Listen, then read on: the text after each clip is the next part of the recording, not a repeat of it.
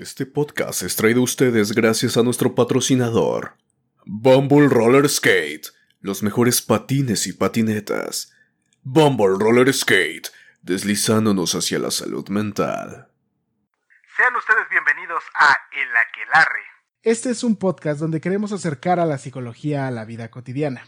Esos lugares comunes donde siempre he estado pero que a veces no notamos. Desde los padres, la pareja, los amigos. Los momentos existenciales como el miedo a la muerte, la soledad, la libertad o el sentido de vida. Y finalmente la escuela, el trabajo, la familia. Siempre seremos dos, yo Alejandro Varela y yo Saúl Nieto, ambos psicólogos. En otros momentos seremos tres, ya que invitaremos a colegas que trabajan desde los muchos espacios que hay en la psicología y compartirán su conocimiento y experiencia con todos nosotros. Esto es El Aquelarre, una pizca de psicología a la medianoche. Debes consumirte en tus propias llamas. ¿Cómo pretendes renovarte sin haber sido ceniza antes? Esto es El Aquelarre, con Saúl Nieto y Alejandro Varela.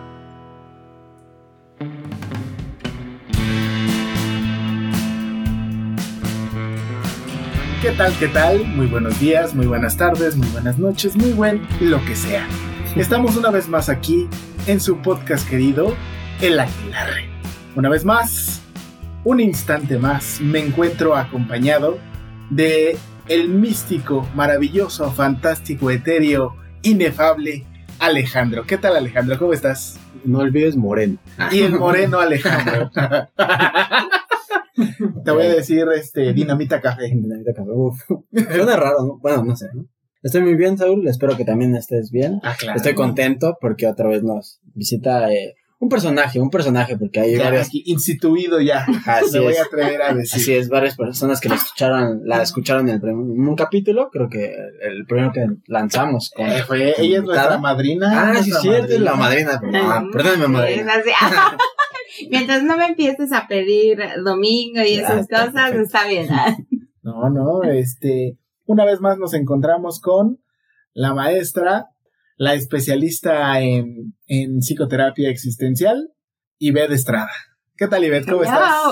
Porque yo pensé que me iban a presentar como el regreso de la bruja piruja. Ah, sí, eso Porque también. me han pedido mucho, ¿eh? Se tardaron, muchachos, se tardaron en invitarme otra vez, pero muy contenta de estar aquí nuevamente con ustedes. Perfecto, es que, eh, ya sabes, eh, que- queríamos guardar lo mejor para las siguientes temporadas, pero no pudimos aguantar las ganas de volver a tenerte aquí. Además, eh, el espíritu de la época también te trajo hasta, hasta este punto. Porque, eh, ustedes habrán de saberlo, queridos podcast escuchas, Ivette nos viene a hablar de un, de un tema muy interesante que a partir de la pandemia que seguimos insistiendo, quédense en casa lo más posible. Cuídense. Si van a salir, cuídense mucho, usen su cubrebocas, usen gelecito, eh, dese- satanícense sabroso cuando llegan a sus casas, porque esta pandemia sigue. Sí, sí, sí. Vacúnense, por favor. Ah, y además es eso, ah, chequen sus, este, sus espacios de vacunación para la, la primera. A estas alturas todavía hay quien apenas va por la primera dosis y algunos afortunados ya vamos por la segunda. Y algunos desafortunados no saben para cuándo nos van a vacunar. Todavía, ¿no? Algunos Sí. por ahí, entonces estén mucho, muy al pendiente. Vamos a empezar. Capítulo número 16. Ya 16. Ya 16. El ¿no? Vamos a ver 16 el ya, hoy. Qué rápido, yo todavía recuerdo cuando nos peleábamos por cómo íbamos a hacer nuestro primer capítulo con invitado y ya capítulo 16. Sí. Entonces, capítulo 16. Hablemos sobre el sentido de vida. ¿Qué es? Tan, tan, tan, tan. Ahí Tan, me tan, sacaron. tan. Necesita ahí un remate musical que. No, no, la, pro- producción no va por ahí. sí, sí, todavía no. Ahí, ahí va apenas, pero... Ahí va, Imaginación. En este programa se ocupa mucho la imaginación. Imaginación. Entonces, Entonces, imagínenlo, imagínenlo. Listo. Perfecto. ¿Qué es? Pues bueno, antes de, de iniciar de lleno con el tema, yo quisiera explicarles, ¿no? Porque bueno, parte de, de esos temas, dentro de la terapia existencial, eh, desde las diferentes escuelas se van a hablar de cuatro características o existenciarios. Chan, chan, chan. Chan, chan, Exacto. Sí, ah, miren, ¿no? bueno, por lo menos así me gusta, me gustan esos efectos. Uno es la muerte, la libertad, la responsabilidad y el sentido de vida, ¿no? Eh, la muerte es saber que desde que nacemos somos lo suficientemente viejos para morir. ¿Qué, qué? Sí, ahí, o sea, vamos a morir. La muerte nos está acompañando en todo momento, aunque no estemos tan conscientes de, de ello, ¿no? Ese, ese meme de Marce, la muerte me está soplando el oído, ¿es verdad? Así es, todo el tiempo nos está soplando al oído, nos está murmurando ahí al oído, ¿no? Por ejemplo, ahora en este tiempo pandémico, pues es un claro ejemplo, ¿no? Que está como, hacemos más conciencia de esto. La libertad no se explica desde que al ser animales racionales tenemos esta capacidad de elegir. Y entonces, en esta capacidad de elegir, tenemos que tomar decisiones. Entre una de ellas va a ser reflexionar y encontrarle un sentido a la vida. Ok. Ahorita vamos a ir este, hacia allá. Hacia allá. Y bueno, la responsabilidad implica si estamos viviendo, de qué forma respondemos a nuestra propia existencia. Entonces, imagínense, si conjuntamos estos tres, a ver, tengo que buscarle sentido eh, a través de mi elección, Porque me voy Ay. a morir. pues eh, Ah, algo así, ¿no? Pero no, no le tengo que buscar el sentido porque me voy a morir, sino no tengo otra más que tomar decisiones, decidir cómo voy a enfrentar la vida, que además nosotros no pedimos venir. A mí me encanta cuando los adolescentes dicen, es que yo no nací venir, perdón, yo no Ya no pedí nada, nacer. claro. Al Esos son otros adolescentes. Exacto. Eran los de mi época. Ahora dicen, es que yo no pedí nacer. Tienen toda la razón. Estamos aquí por mero accidente, porque nuestros papás eh, decidieron tener una noche de pasión y a lo mejor y no les sirvió el método anticonceptivo, ¿no? O lo decidieron tal cual, sí, sí. vamos a hacer al chamaco, ¿no? Entonces, estamos aquí por mera casualidad y además de eso, sabemos que vamos a morir. Entonces, eso nos lleva en muchas ocasiones a la pregunta, entonces, ¿para qué carajo estoy aquí? Ya, ya me empezó a entrar angustia otra vez. Acuérdense, Recordé. Recordé ese video que sí, recordé ese video que me dio angustia. acuérdense que cada vez que yo esté aquí, se tocará la angustia. Ojalá se traigan su bolillito, así como en los mismos susto, para el sí, susto. no, Entonces, bueno, muchas personas en diferentes momentos de la vida nos llegamos a preguntar por eso, el para qué estamos aquí. Y me gustaría ya entrar eh, ahora sí de lleno con el tema, con esto que les quiero leer, de, es un pequeño fragmento de un libro, ¿no? De Irving Yalom. Dice, imaginemos un grupo de necios infelices cargando ladrillos. Una vez que han terminado de depositarlos en un sitio determinado, empiezan a, transportarlos otra vez al lugar opuesto. Discúlpenme muchachos, también me está llegando la, asustación, la angustia. Continúo con, Adelante. con la carta. Esto continúa sin cambio alguno y todos los días de todos los años hacen lo mismo. Un día, uno de los imbéciles se detiene durante un tiempo suficiente como para preguntarse qué es lo que está haciendo. Se plantea qué sentido tiene acarrear los ladrillos. A partir de ese instante ya no estará tan contento como antes al transportarlos. Yo soy el imbécil que se pregunta por qué carga con los ladrillos. Y esta es la nota suicida, las últimas palabras escritas por un alma desesperada que se quitó la vida porque no veía ningún sentido a la vida. Madres. ¡Ay! despertó. al perro El perro, el perro de la que larre aquelarre. Vino a. vino a responder ante ese cierre. ¿Qué Sí, boca nos tenía así, pum, salió con fuerza. Tenso y. Sí, Wow. que. Oye.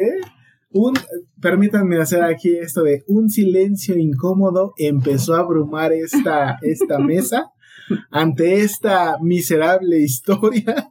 El perro de la quelarre vino a, a expresar nuestro sentir. Efectivamente. Así que dijo, wow, ¿no?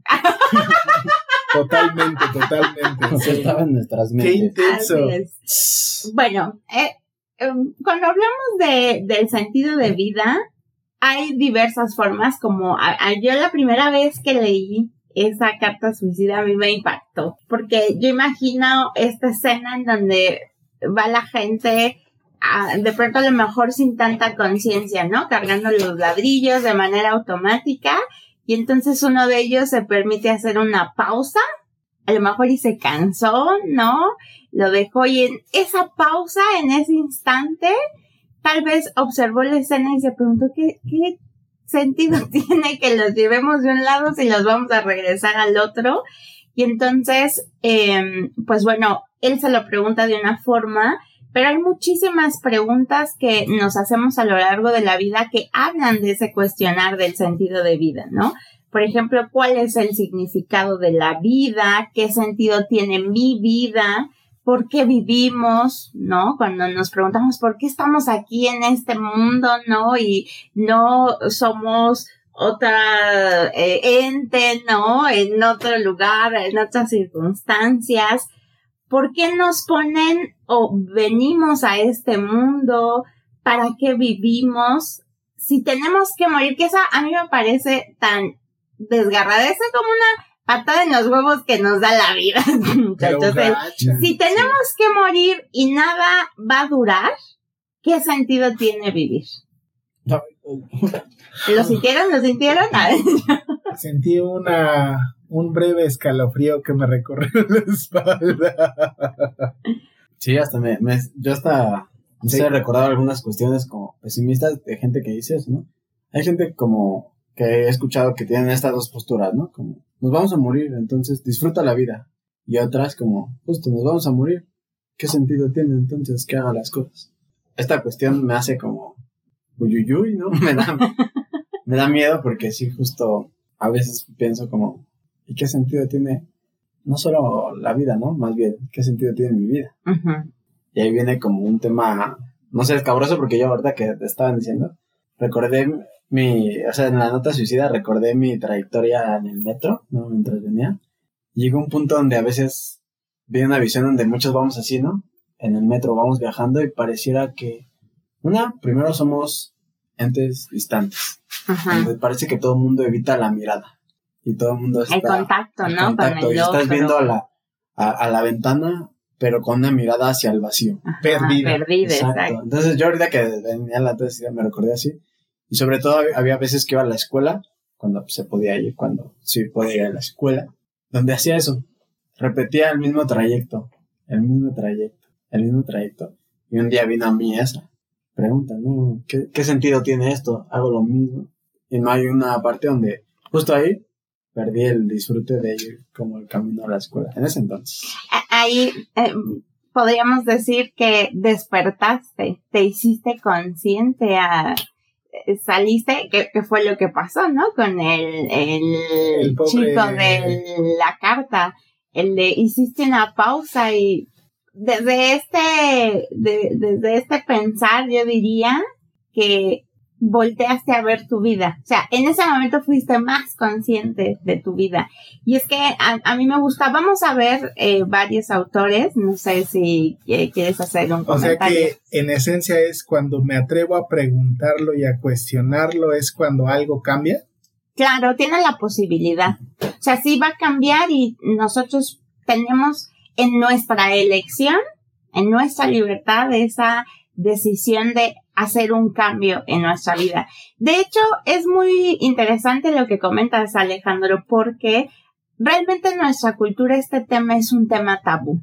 No se habla. De hecho, dentro de muchos enfoques de la psicología, cuando un paciente llega con un tema eh, de carencia de sentido de vida, en donde se cuestiona para qué vivir y comenta al terapeuta, ¿no? Eh, creo que la, la idea de la muerte, de la muerte me está pareciendo atractiva. Hay enfoques donde ni siquiera es una opción ni es un tema. O sea, se, se trabaja y se busca que la persona se aleje, ¿no? De esos pensamientos, eh, no, no lo hable. Y bueno, a mí me encanta la terapia existencial porque es todo lo contrario, ¿no? Y me parece muy sano esta invitación a traerlo sobre la mesa, ponerlo sobre la mesa, que realmente la muerte, el fin de nuestra vida, se vuelva una posibilidad, porque desde ahí se puede construir.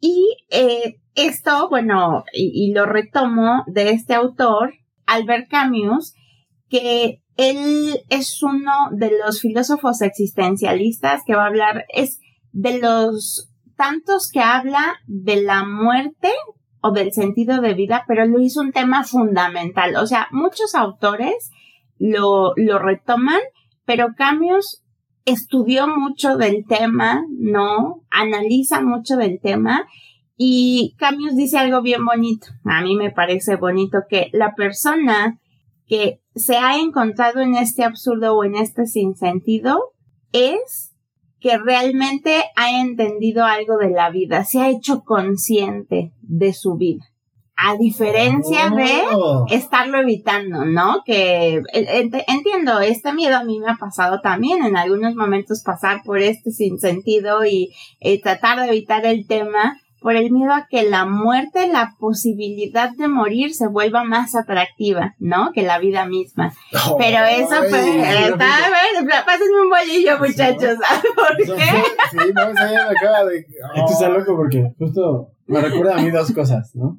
eh, esto que dice como que nos acerca más como como alguien va a ver como más placentero el morir que el estar vivo, ¿no? Pero eso recordé algo que decían sobre, yo le tenía miedo a las alturas y realmente leía, no recuerdo igual que, qué filósofo decía, que no era, creo que sí, no era... Es Milan Kundera. Sino era como la angustia, ¿no? Sí. Que decía que era, tenías más angustia a arrojarte. O sea, ese era tu miedo, que realmente quisieras arrojarte, no que tengas uh la altura tu verdadero miedo era que tú te aventaras de algún lado, ¿no? De, La necesidad y el gusto imperioso de querer brincar y ver qué se siente, pero del cual te alejas espantado.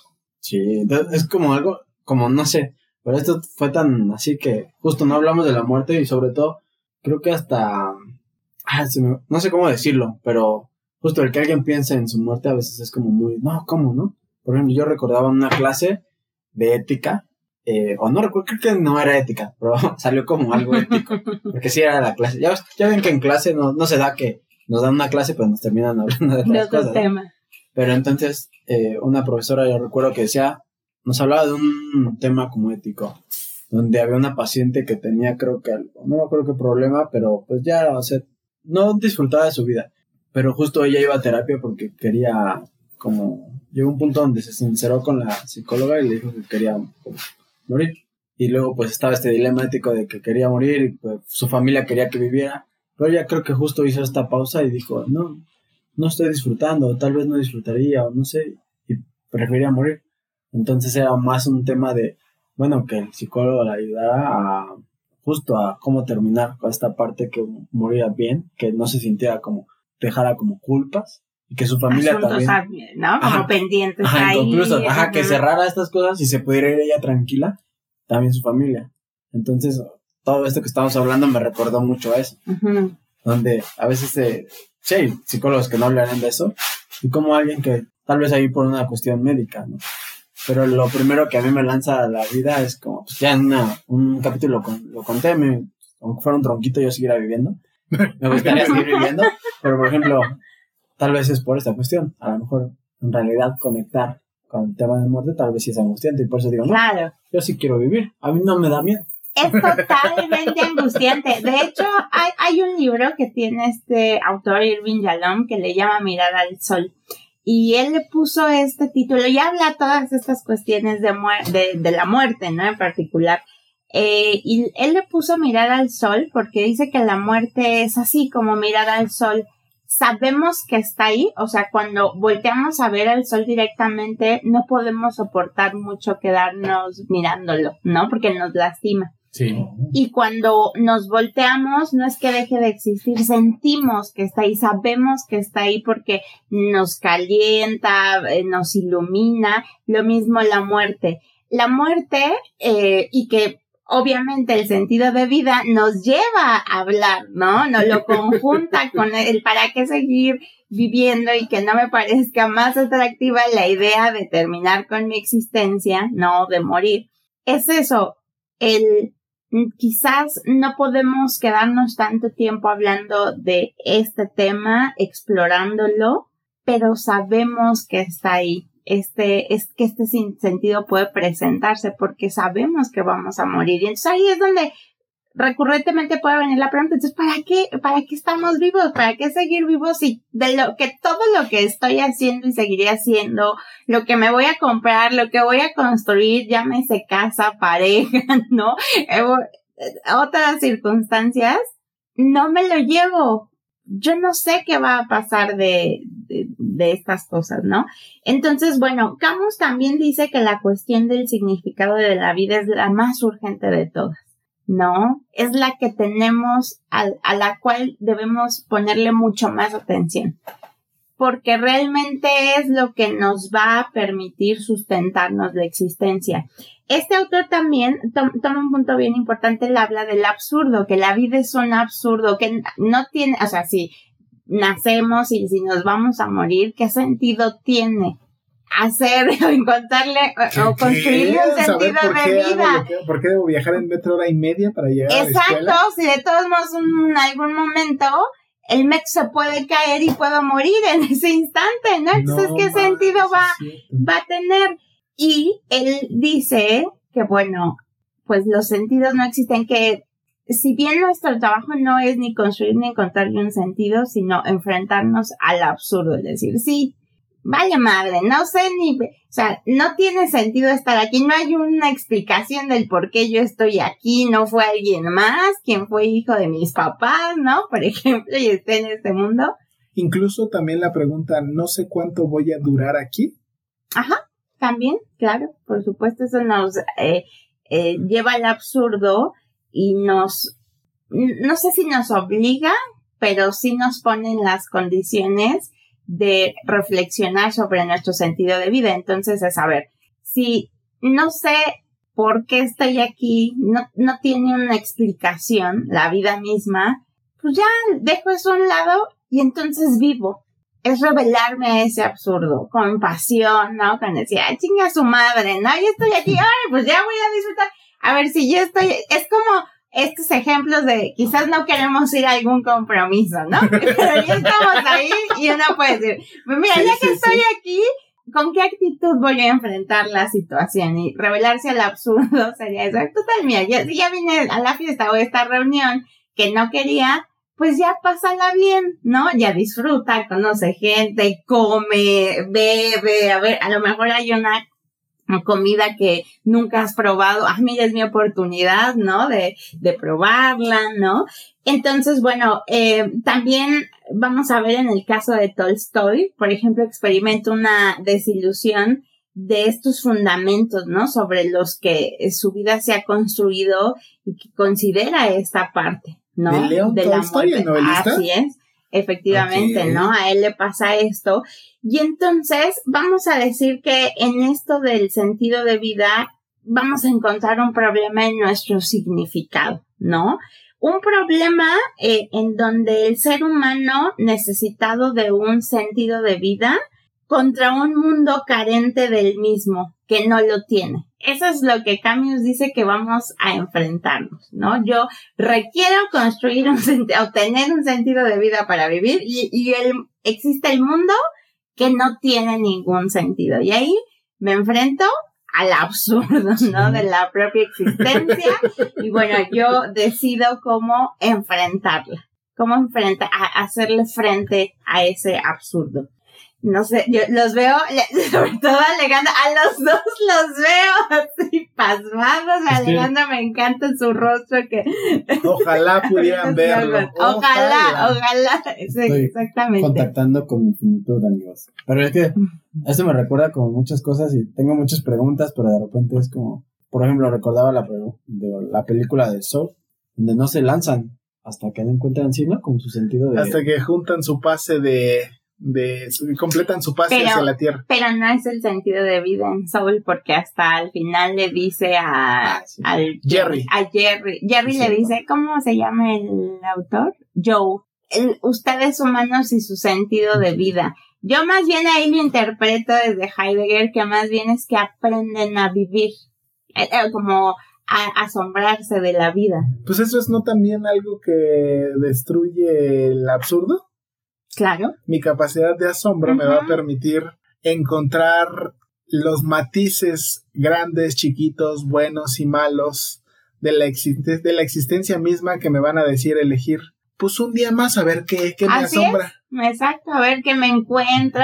Es como estar muy abiertos, eh, lo- voy a llamarlo así, que me encanta que me lo dicen mis maestros, no mucho en las clases, es estar abiertos al misterio de la vida. Y que en ese misterio es como la caja de chocolates de Forrest Gump. No sabes No qué te va qué a tocar, ¿no? sabes. Va a haber momentos muy difíciles y amargos, va a haber momentos de mucha alegría y felicidad, de mucha Dulces, ternura, cremosos. de mucho eh, asombro, de miedo a lo mejor, y se trata de eso, eso es una forma efectivamente de enfrentar el absurdo, es decir, eh, como este meme, ¿no? Que dicen, "Bueno, ahorita vemos qué pedo, ¿no?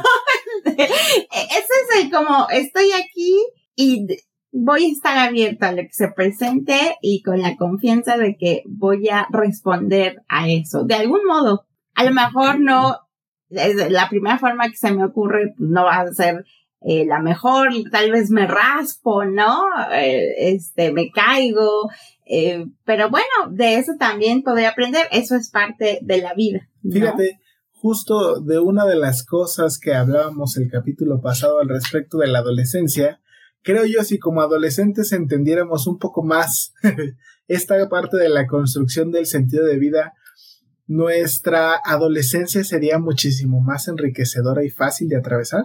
Sí.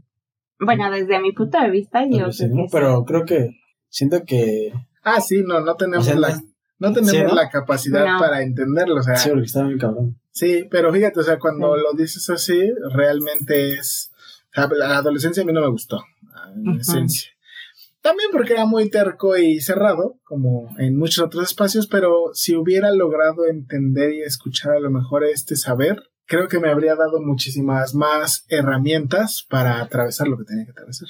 Que bueno, ahí también yo escuchaba eh, el capítulo, ¿no? Eh, la semana pasada y que decían como así no había manuales para ser papás y no había manuales para ser hijos, pero yo escuchaba También. y yo decía, claro que sí, el manual para ser hijo debería de ser el papá y la mamá. O sea, eh, y esto es bien importante, papás, mamás, porque Por favor. si nosotros, eh, a- quienes deciden tener hijos, no están abiertos ni a sus propias experiencias ni se cuestionan, no voy a saber cómo por lo menos acompañar, ni siquiera es dirigir, es acompañar el camino de nuestro hijo, ¿no? Y entonces, claro, si mi hijo, y es muy común que en la adolescencia se presente esta crisis, ¿no? Este sinsentido. Además, por, bueno, otras cosas que les fueron explicando, ¿no? De, de a lo que se enfrentan. No es fácil ser adolescentes, es una realidad, no es nada sencillo. Y que entonces, si eh, como adultos también volteamos a vernos y nos vamos eh, también cuestionando sobre este tema de yo cómo lo viví. Realmente a veces los adultos nos vivimos como que nosotros no pasamos eso que el hijo adolescente pasó y claro que también lo hemos pasado. Y entonces es a ver, yo en algún momento y ser bien honestos también me he sentido, a lo mejor no a esa edad, pero he tenido este sinsentido que les voy a explicar un poco más adelante cómo también identificar este sinsentido. No va direct, no siempre es porque me quiero morir. Hay muchas conductas que nos indican que n- tenemos descuidada esa parte del sentido de, de la, de nuestra propia vida, ¿no? Entonces, si yo me lo cuestiono, podré acompañar de mejor manera a ese adolescente con el que conviven. Entonces, bueno, aquí yo quisiera también aclarar, van a, eh, a quien le interese el tema y quiera seguir escarbando en este, eh, encontrará una pregunta de cuál es el significado de la vida, como en general, ¿no? Vamos a llamarle como un significado cósmico. Eh, y ahí encontramos, sobre todo la religión es la que nos va a ayudar mucho a esto. Pero nosotros aquí lo vamos a aterrizar a cuál es el significado de mi vida, más en términos de un propósito. ¿Cuál es mi propósito de estar en este plano, ¿no? En este mundo, de haber nacido, de haber llegado hasta donde hemos llegado. Por ejemplo, ahora en la pandemia, no sé, eh, ustedes y los aquelivers, ah, voy a retomar el término de, de Miguel, les, les haya pasado que eh, ahora dentro de la pandemia hemos, eh, algunos hemos sido muy afortunados de no habernos enfermado hasta el momento, ¿no? De, de Sí. COVID, ni familiares cercanos haberse enfermado. Y tal vez eso sí nos puede llevar, ¿no? A cuestionarnos de a ver eh, qué, qué podría pasar o qué sentido le podría dar de que yo no me he enfermado, de que siga viviendo, de que cuando, pues bueno, esta pandemia vaya disminuyendo y los que salgan, digo, yo no voy a decir que saldré airosa y viva de, porque no lo sé, pero eh, los que salgan se puedan decir, a ver, ¿cuál es eh, mi propósito? ¿Para ¿Para, qué? qué? cursé o este, pasé por esta Atravesé. pandemia que atravesé, gracias, atravesé esta pandemia y o no enfermé o sobreviví, ahí se puede encontrar. Es más, oye, no hay que esperar ese momento. Creo que es un, una situación la que vivimos en la que estos sentidos de vida se han visto bien trastocados. Es algo muy común en, terapia y encontrarte ahora este discurso de que la muerte quizás es más atractiva, ¿no? Ahora que, el seguir viviendo. Entonces aquí nos vamos a centrar a este significado de, mi vida, este propósito. Em, y bueno, que esto nos lleva a una pregunta que creo que se pudiesen estar ya cuestionando. ¿Cómo construir los propios significados, no? Sí, nos por tienes y ven, nos tienes Ya, la cállate y angustia. dinos cómo hacer el significado No, sí, de mi vida. Hasta respiró. Sí, llegando. Era como si se estuviese ahogando ya.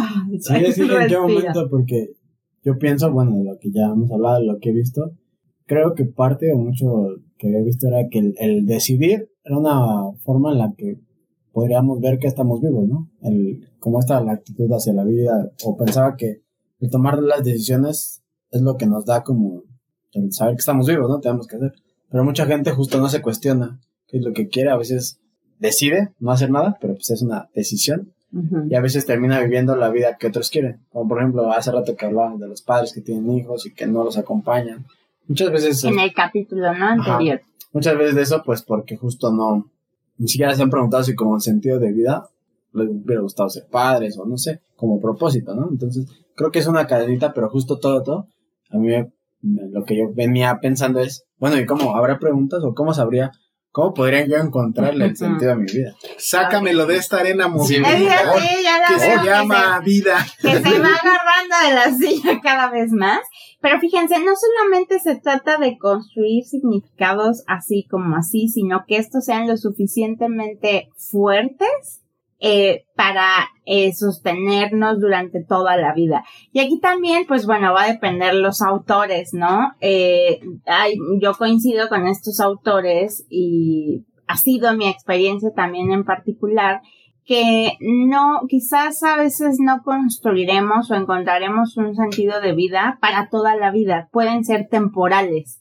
O sea, puede haber un, eh, en algún momento puedo tener un sentido de vida que me satisfaga, que diga bien y me motive y después, tiempo después, ese mismo sentido de vida ya podría ya no ayudarme a sostener. Entonces, a veces le tiramos, ¿no? La expectativa es quiero encontrar ese sentido de vida que nunca se tenga que mover, pero en realidad es que los sentidos de vida van cambiando. eh, conforme nosotros también vamos cambiando. Entonces también es común que en diversas etapas de la vida podemos, podamos encontrarnos en esta crisis existencial. Entonces, bueno, ¿ya? ¿listos? ¿Listos, Por muchachos? favor, por ¿A ya, bueno. Perfecto. Nos vamos a ir también así como, lo, lo voy a llamar por, por autores. Ok. Camus, ¿no? Por supuesto que lo vamos a tomar. Dice que el absurdo de la vida, eh, o el significado más bien de la vida, es aprendiendo a vivir con dignidad de cara al, absurdo, ¿no? Claro, Como ¿no? les decía, Sí. el decir, a ver, es un poco, déjenme ponerlo en estos términos como revelarnos al absurdo, ¿no? Decir, a ver, de todos modos, sí, estoy aquí, hoy, el día que estamos teniendo esta conversación, o mañana, o pasado mañana, cuando estén, a la hora que estén escuchando este capítulo, estoy aquí, tal vez no tengo claro el por qué, el cómo sí, ¿no? Pero el por qué estoy aquí, el em, qué se irá presentando en mi vida, pero vamos, ya estoy aquí. Entonces ya va, voy a vivir, lo levanto. aprovecho, me levanto, voy a hacer esto, voy a hacer mis, eh, voy a salir a buscar una pareja, o sea, hacer lo que queramos.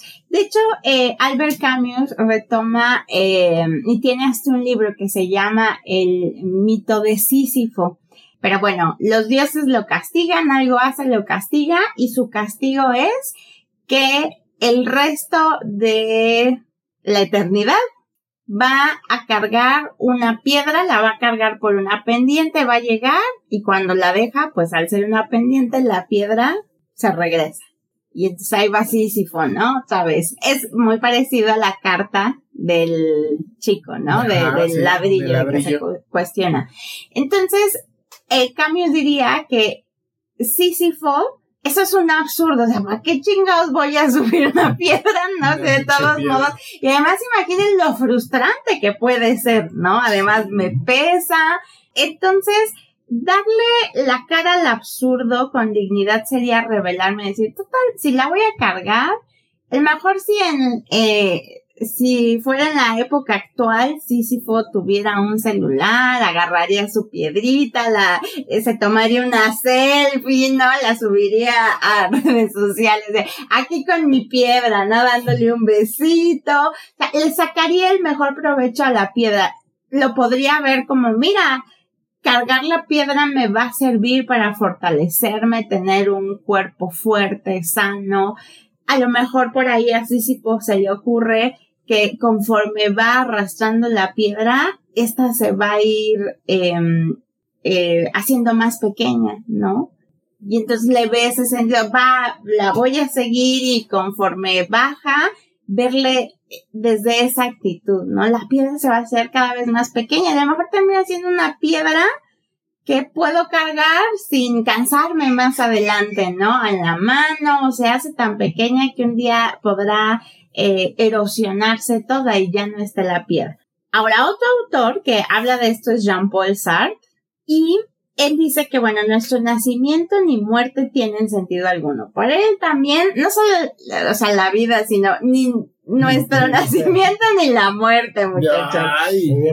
Entonces, dice que aquí debemos construir el sentido de vida.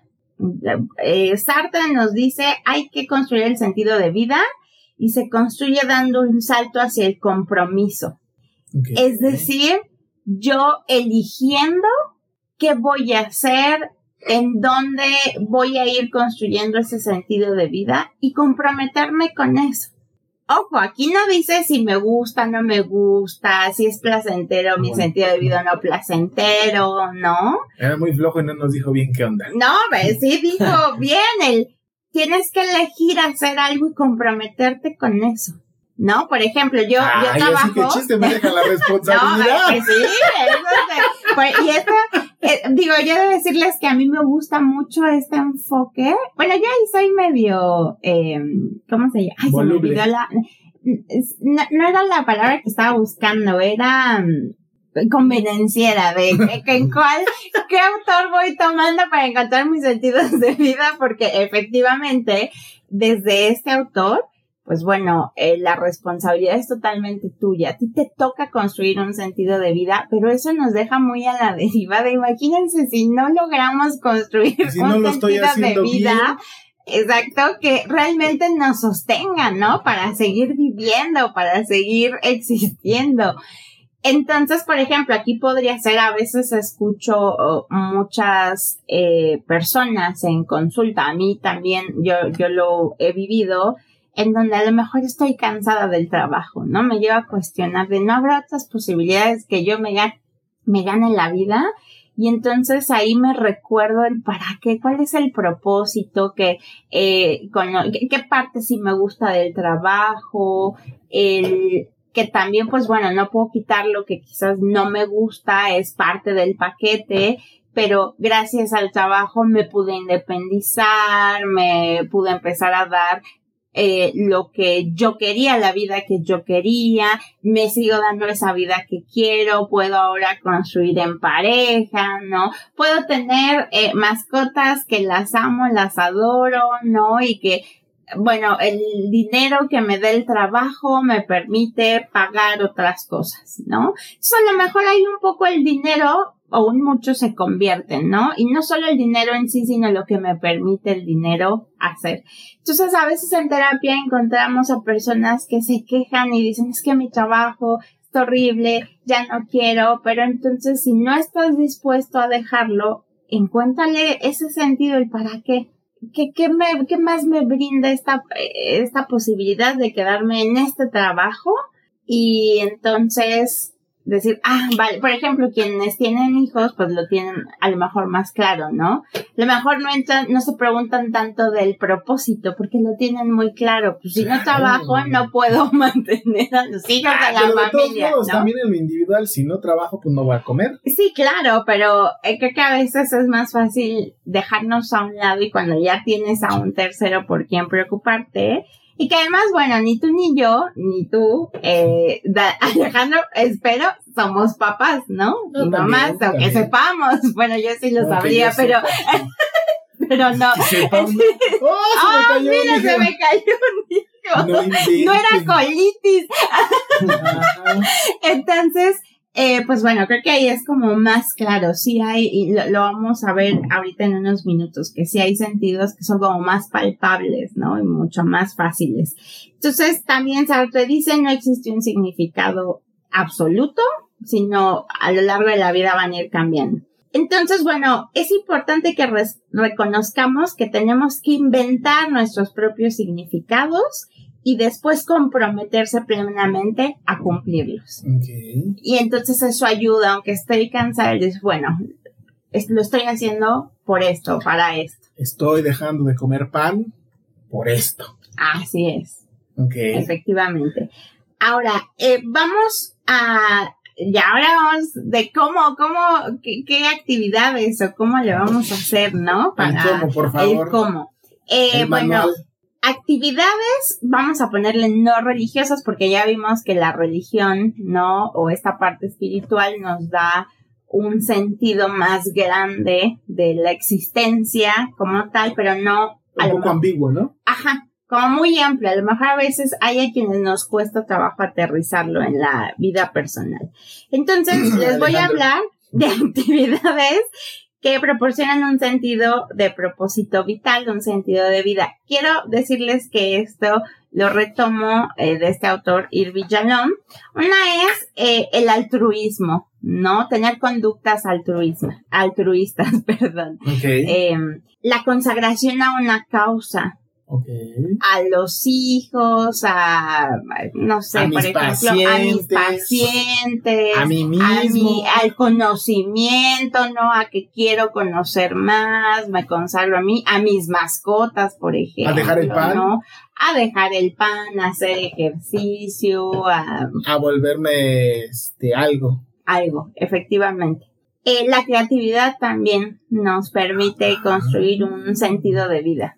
Yo, por ejemplo, simplemente con este podcast tan bonito que han creado, Gracias. este fue- es un proyecto creativo que les ayuda, ¿no? A lo mejor a centrarse de, va, o sea, voy a hacer esto por este proyecto, ¿no? Eh, Para continuar en el proyecto, para que no se caiga el proyecto, para sostener el proyecto, ¿no? Eso da un sentido. Eh, eh, esta eh, parte más lúdica, como del disfrute también, ¿no? De, de de divertirnos, el placer también nos puede dar por ahí el sentido de vida, la autorrealización, ¿no? Esta parte en donde eh, llevar a cabo todos los proyectos que tenemos en diferentes eh, fases de nuestra vida, ¿no? No solo el trabajo, sino la familia, el cómo me quiero sentir, que yo al final diga, bien, o sea, vale la pena hacer todo esto o vivir para yo, no sé, al final de mis días realmente sentirme satisfecho de la vida que he construido. Y la trascendencia de uno mismo, que la trascendencia de uno mismo eh, puede ir de diferentes formas. Por ejemplo, cuando tenemos hijos nos trascendemos desde ahí, ¿no?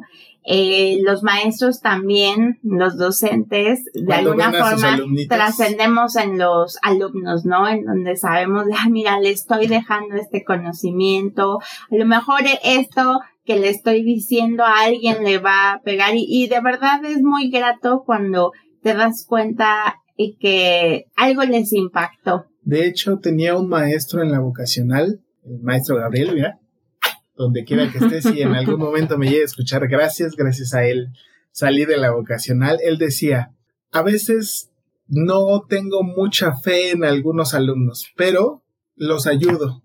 Y al final del día, cuando de repente llegan y me dicen, maestro, mire, tengo mi título de lo que sea, Dice, ahí es cuando me doy cuenta que sí hice algo bien por ellos, aunque fueran unos alumnos muy de la chingada. Sí, yo con, con otro colega, pues con, con Jorge, que también estuvo aquí de invitado. Así es. En la peloncita. Besito en la peloncita.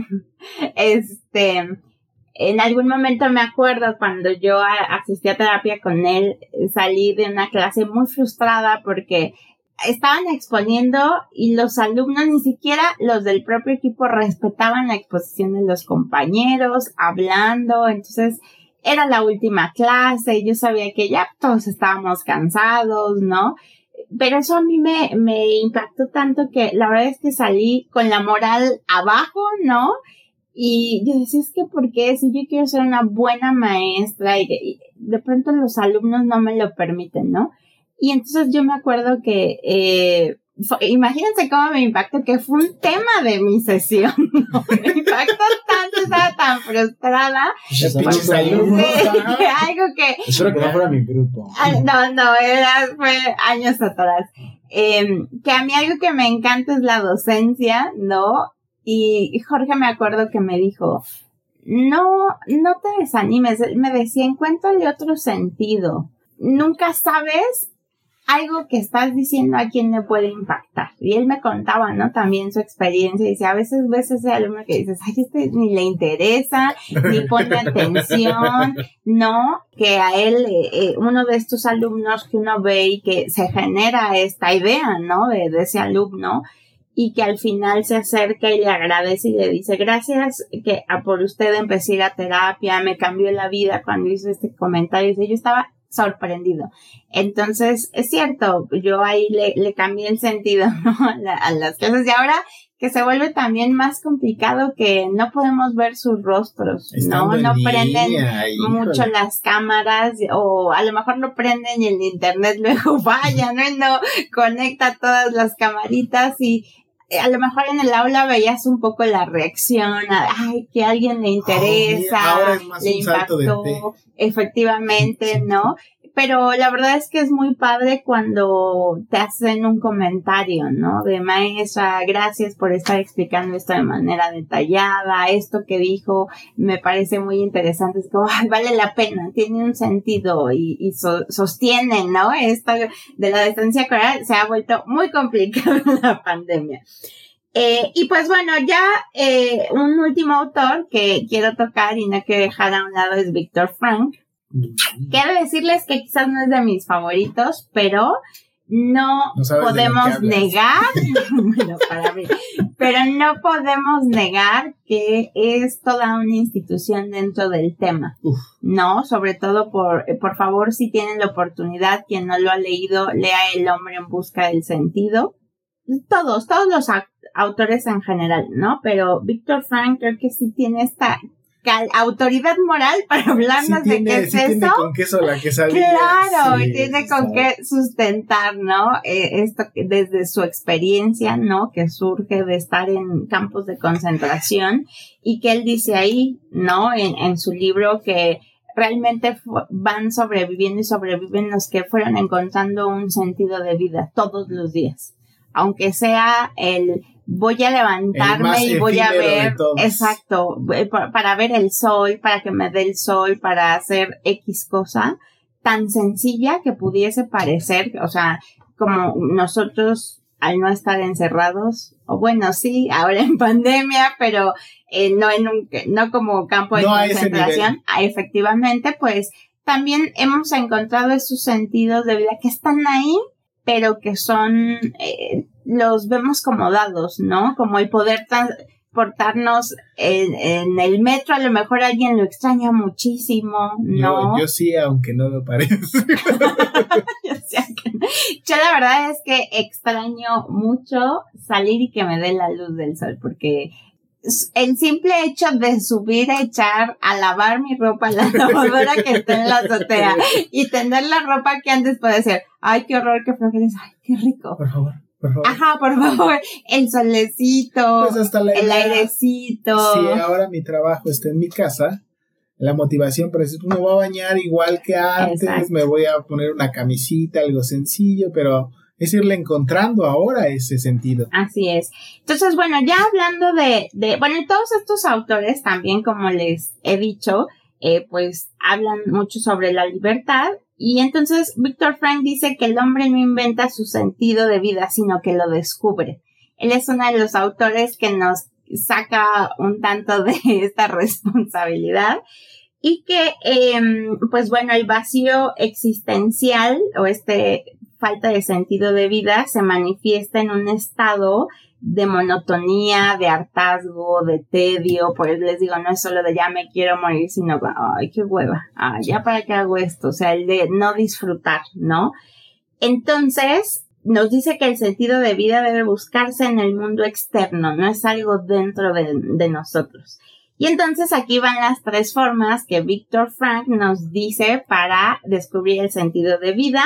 La realización de una acción, cualquiera que ésta sea, estudiar, bañarme, comer, hacer ejercicio, etc. que sea. Eh, tener algún principio o algún valor, él se va mucho a, al amor, ¿no? El amor, amar algo, a tu pareja, a tus mascotas, a ti mismo, a tus padres, al prójimo, ¿no? Lo que sea. te va a ayudar porque en ese amor te va a permitir también hacer cosas que al otro le ayuden también a desarrollarse. O sea, no es un amor, eh, es un amor que hace que el otro crezca. Es un amor no egoísta, ¿no? No es No solo de, efectivamente. No de, Y de también, regreso. fíjense, es muy curioso y por su historia de vida, otra forma es a través del sufrimiento. Pero no, eh, pero un sufrimiento inevitable. Por ejemplo, estar en un campo de concentración, yo creo, eh, o estar también encerrados en la pandemia, sí nos Es- puede llevar a un momento de sufrimiento inevitable. Y entonces, si tomamos ese sentido del sufrimiento de, a ver, ¿para qué me quedo en casa aunque tenga muchas ganas de salir, que estamos en semáforo rojo, pero que parece naranja tirándole a verde, ¿no? Sí, Las autoridades. Pero, a ver, le sufre estando aquí, sí, pero es para que más rápido salgamos de la pandemia. O sea, vale la pena el sacrificio. A eso se refiere desde esta parte del sufrimiento. Cuando haces una tesis. También. no, pero esa puede ser evitable. si hay otras formas de titulación. Pero pues a lo mejor es la... Y no tanto la situación o el sufrimiento como tal, dice Víctor Frank, sino es la actitud frente al sufrimiento. Ok. Está bien, para que al rato podamos salir todos al cine y disfrutar, ¿no? Y exacto, Besuquearnos. besuquearnos en el Abrazarnos. cine, manosearnos. Yo Ajá. nunca fui a manosearme al cine, por si alguien nos está escuchando, papá, mamá. No, pero bueno, este... Si no lo han hecho ustedes, vayan y háganlo. Vayan y allá cuando se pueda, háganlo. No se pierdan de esa experiencia. Yo sí me la Es la perdí. actitud, ¿no? Es la actitud, Ajá, con la no. actitud, así es. Nunca es demasiado tarde. Y pues bueno, aquí. de hecho, si ajá. esto, aquí sí me remata. si Ivette nos ha enseñado en este capítulo, nunca es demasiado tarde para vivir esa experiencia. Efectivamente. Muy bien, y pues bueno, creo que después es- espero que les ayude a entender más el tema y cómo irle haciendo, ¿no? Pero bueno, es un tema que sí implica análisis, que no es de solo escuchar un podcast, o sea, le les podría ayudar esperando que encuentren su Que abran- que abran la construyan su puerta. sentido Sí. de vida. Es Así abrir es. la puerta a descubrir qué madre estoy haciendo con mi vida. Y si quiero encontrarle un valor más agregado, adelante. Pues qué tema tan interesante, creo yo, se puede hablar todavía muchísimas más cosas del sentido de vida, porque creo yo que los autores son, o los que nos platicas son, nos platicas solo la, el por encimita Claro, claro. y que hay mucho más que decir al respecto. Entonces, por supuesto que vas a seguir siendo invitada. Perfecto. a- a Pero este ya tengo podcast. otros, por lo menos para hablar de los otros existenciarios. Sí, no, porque imagínate, tan solo son cinco, ¿no? Este, cinco los que hay, ya tronaste uno, qué mejor. Así es. Alejandro, comparte nuestras redes. Claro que sí, no olviden seguirnos en nuestras redes, estamos en YouTube, en Instagram, en Facebook como el Aquelarre Podcast y pues escúchenos en su plataforma favorita, Google Podcast, en Spotify. Como les decía el capítulo pasado, hay gente que dice que no les gusta tal vez desvelarse ah, o no pueden desvelarse escuchar el capítulo, pero ahí está, lo pueden escuchar a cualquier hora, cualquier día, ¿no? Así es, seguir, compartir, suscribirse. Denle me gusta, Que ese sea su sentido de vida. Ah, Así es. Exacto. Seguir seguir el aquelarre. Apoyarlo apoyarlo. Así en es. el sentido de vida. Pues, Ivette, muchas gracias por acompañar. Ah, no, espérenme. La frase, no, chavo, también, no, ¿qué espérate, espérate. Este, no se olviden de escuchar también el podcast de La Maldita Historia con Oscar Olek, los hijos e hijas malditos de la historia. No tengo claridad bien en qué, en qué capítulo vamos. Creo que el último era el de La caída de la gran Tenochtitlán. Uno antes fueron los, los perritos históricos, para aquellos que les gusten los animalitos, entonces chequenlo también y síganle y denle todo su amor en sus redes sociales. Ahora sí, un gusto haberte tenido, Iber. Sí, me gustó. Muchas gracias por habernos acompañado otra vez. Espero que lo hayas disfrutado como en siempre. otras veces. Por favor, remata, cierra y termina de clavar este, este ataúd, por favor, con la frase de la semana, la frase de cierre. Ok. Es una frase de Friedrich Nietzsche que dice, aquel que tiene un porqué para vivir se puede enfrentar a todos los cómo. Ay, güey, eh, no, hombre. Perfecto. Muchas gracias por acompañarnos, queridos podcast escuchas. Que tengan excelente noche día. Hasta la próxima semana. Nos vemos. Bye.